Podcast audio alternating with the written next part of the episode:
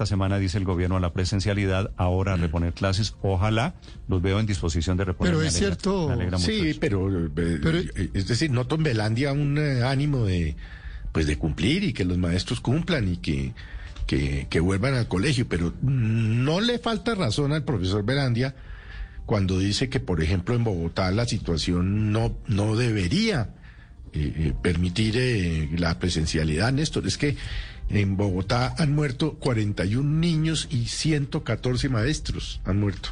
Pero no están Entonces- yendo presencialmente, Felipe. Es decir, no esos eso, niños, pero- eh, de lo cual es quiere que- decir que es que el virus igual esté en su casa o esté afuera lo, o esté yendo No, a sí, clase, claro, lo pero- puede matar. Pero ¿cuál es la, ¿cuáles son las UCIs hoy? Que usted sabe. Ha bajado, está 90 y- bajando, 91%, 91.7 está bajando y la idea es que en Bogotá están vacunados todos los profesores y que todas las instalaciones en Bogotá ya tienen las condiciones para entrar. Es lo mínimo que ha pasado con cualquier otro empleado del sector público, del sector privado. Vacunación, eh, condiciones de bioseguridad en su trabajo, con esa situación van y trabajan, porque se pueden quedar en la casa y ahí también se contagian y se mueren, como muestran las cifras que ha entregado el ADE, que es la FECODE de Los, Bogotá. los niños que se han contagiado eventualmente hasta hoy, Felipe, esos niños no fueron en clase, entre otras cosas, pues porque no están, no están, Están yendo a clase. Pero quiere decir que, Néstor, pero, pero es cierto que FECODE y el magisterio colombiano, más allá de FECODE, siempre ha repuesto las clases cuando hay los paros. Eso es, eso es conocido.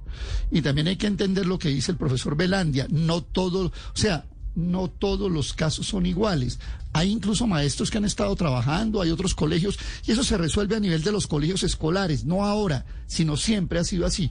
Pero yo entiendo el llamado general que hace el profesor Belandia, yo lo entiendo de la misma forma de Felipe.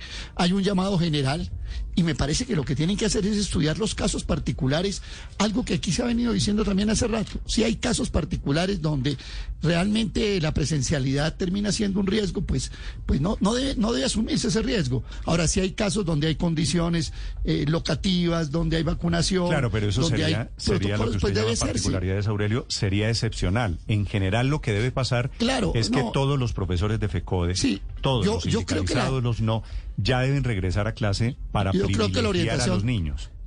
Yo creo que la orientación de FECO debe ser el llamado general, con las excepciones que haya. Lo de Bogotá es delicado, ¿no? Lo de Bogotá es complejo en, en- en algunas zonas, en otras no, pero yo creo que lo de Bogotá es complejo y debería mirarse con cierto cuidado y con cierto detalle. Hay zonas del país donde realmente no hay ningún riesgo. Y yo creo que en ese sentido, por lo que le entiendo al profesor Belandia, no hay, digamos, una actitud, voy a utilizar una palabra, cerrera, para no regresar.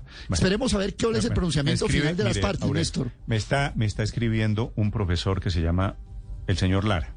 Me dice, soy directivo docente y en promedio, que era su pregunta, Luz María, son 28 días de trabajo a reponer. Claro, los que estuvieron en 28 paro. días. Esto quiere decir... no va- tienen cómo reponerlos. Es decir, técnicamente con lo que les exige el ministerio no tendrían cómo, porque si no pueden utilizar las semanas de receso y no pueden sumarle horario allá al horario escolar, entonces tendrían que utilizar otros días y no veo cómo lo, lo Bueno, pero, Pero- pero en cambio yo no lo hacerlo. veo tan claro, yo no lo veo pueden tan hacer claro, sábado, lo pueden hacer, qué sé yo. Eh, No, es que- En extra jornada académica. Señora María Consuelo. No, es que yo no veo tan claro cómo. Si está diciendo el profesor Belandia que las condiciones en Bogotá no están dadas, entonces ¿con qué razón están convocando los directivos de la ADE, que es la Asociación Distrital de Educadores, a una marcha y a una protesta y a una manifestación El el, jueves. 8 de julio?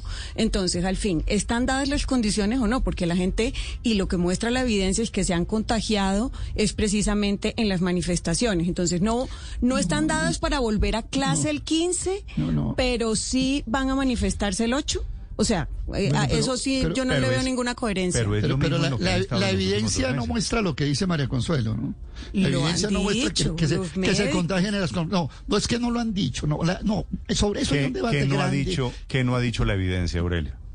Que, que, la- que- que las aglomeraciones son el centro del contagio. Eso no lo ha dicho Hombre, la no eso. Pero- pero, Aurelio, se lo que- dispararon. Aurelio. Hubo un artículo, hubo un artículo completísimo Aurelio. de científicos en el periódico El Espectador esclareciendo precisamente Que las- ese punto no, que acaba de decir Aurelio, María que las- Yo- yo lo Pero adicionalmente- que las aglomeraciones sí, no, no son un riesgo de Pero- contagio. pero- a estas pero- alturas me pero- está hablando en pero serio. que- pero que los maestros, o sea, estamos todavía con la teoría del presidente Duque de que hay 10.000 contagiados. eh, Yo no he hablado del presidente presidente Duque. Nunca lo pudo demostrar. Yo no, he hablado del presidente Duque. Yo estoy hablando de que ellos no han dado clase y se contagiaron y no, perdón, pero no, no han dado clase y se contagiaron. Le, hace el artículo. Yo me lo leí, yo me lo leí. Y, he oído también al doctor Álvarez, he oído también al doctor Carlos Álvarez, que lo ha dicho en distintas oportunidades. Pero si entonces si las aglomeraciones no contagian, pues entonces que vayan a dar clases sin problemas, sin porque se han contagiado. Es que eso es lo que estoy diciendo, es contraevidente. Pero entonces si, si eso es así, ¿cuál es la evidencia que tiene Aurelio de que en las aulas sí se contagian? Es que eh, Exacto. o hay evidencia para unas cosas es, que es como selectiva la, la, escogencia de la evidencia.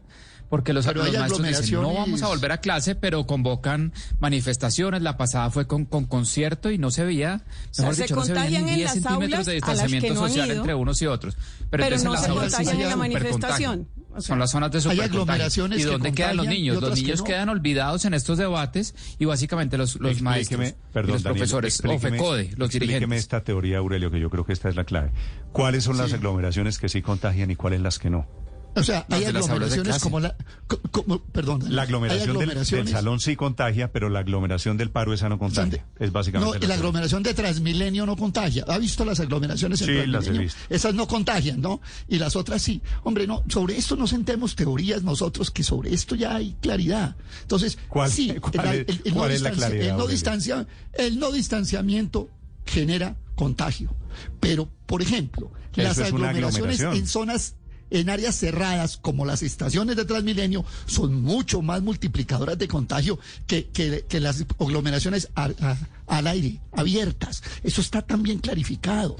yo, yo no estoy por la táctica de FECO de no volver, los dejo claro. Yo estoy porque hay que adoptar una decisión general de volver con excepciones donde no se puede Pero además la Creo que eso es lo sensato de ahora. Pero ahora, si le metemos que es que la aglomeración, pues ya le metemos es otro debate al, al asunto del tema de FECODE, que es otra discusión. No, el de, la discusión mi de pregunta es, ¿por qué no volver a clase? ¿Por qué no volver a clase el 15, pero, sí convocar a marcha el 8?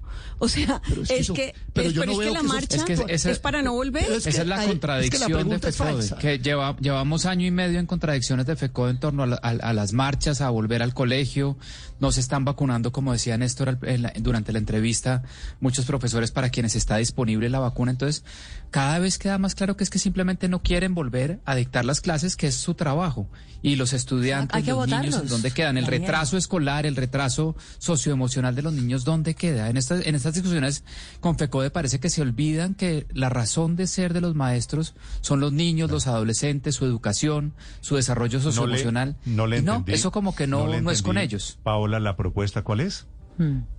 Ah, no, votar a los profesores que no quieran volver. Pero ¿cómo así que nos vamos a quedar toda la vida supeditados a que estos señores quieran volver a enseñarle a los niños? No, esto yo no sé. Eso legalmente se tiene que poder o no. O sea, si alguien no quiere trabajar ya porque no quiere, no porque no puede. Pero nosotros. Porque no quiere. ¿Será que oímos dos, ¿será que no oímos dos entrevistas distintas? Porque yo no oí que hubiera dicho eso. A ver, ¿usted qué entendió? el, ah, profesor Belandia dijo: vamos a, mirar, a negociar con el interés de volver. Pero es que en este vamos a mirar, ¿llevamos cuánto, Aurelio? Con, con, con el y el, resto del mundo, los muchachitos del resto del mundo ya están estudiando. El profesor Belandia dijo tres cosas. cada vez más. No, qué vergüenza, verdad. Ah, digamos, el profesor vamos, Belandia vamos dijo, a quedar más y más lejos y atrasados en por generaciones. ¿Y nuestros niños qué? El profesor Belandia dijo tres cosas. Primero, dijo, nuestro interés es cumplir con los niños. Eso lo dijo. Ahora, si ustedes no creen, pues bueno, yo digo que a la gente hay que creerle lo que dice. Segundo, vamos a, a mirar para volver donde no hay condiciones y donde sí las hay. Eh, y dijo, y vamos a reponer el tiempo. Yo no, yo no veo por qué la conclusión es... Y dijo Bogotá está muy difícil, también dijo. Y Bogotá está muy difícil. Para no quedarnos patinando aquí en el mismo sitio, ojalá los maestros entiendan que han cambiado las circunstancias, se acojan al plan de vacunación y puedan producir, que es digamos lo que parece importante, puedan producir que los niños regresen a clase. Estamos hablando de es que ese es el 7 millones y medio de niños que dependen de la mire, Mire, Néstor, Miren, Néstor, los problemas de desarrollo evolutivo de los niños, los problemas de aprendizaje, son muy costosos, no solo individualmente, sino socialmente. Entonces, hay que pensar en los niños. Dicen, queremos responder por los niños. Bueno, es el momento de responder dando las clases. Mire, e, el tema de lo virtual no ha salido del todo bien. Entonces, es el momento de volver a clase, Néstor, y pensar, más de pensar en nosotros como adultos, pensar en los niños, porque ellos necesitan no solo recibir las clases, sino también la socialización, el estar relacionándose con nosotros. Padre, no, no del todo bien, no. Yo diría que la educación virtual es un fracaso. Vi la semana pasada un documental de un colegio privado una profesora se tomó la tarea, el trabajo de hacer un documental durante todo el año de sus alumnos. Usted no sabe, personas, niños deprimidos, niños deprimidos que se tuvieron que salir del colegio porque no y los demás diciendo que eso era aburridísimo, que no aprendían no nada. María, que la educación y de un colegio privado que, le, que le va es bien. que no es igual de exitosa a la educación presencial. Pero a la educación virtual llegamos porque tocó. Tocó, exactamente, tocó. Pero en las circunstancias en que estamos, es, es, justo reconocer que hay que hacer un sacrificio para que los niños puedan estar bien educados. voy a preguntarle a los oyentes qué impresión tienen de estos meses de virtualidad que está llegando al final.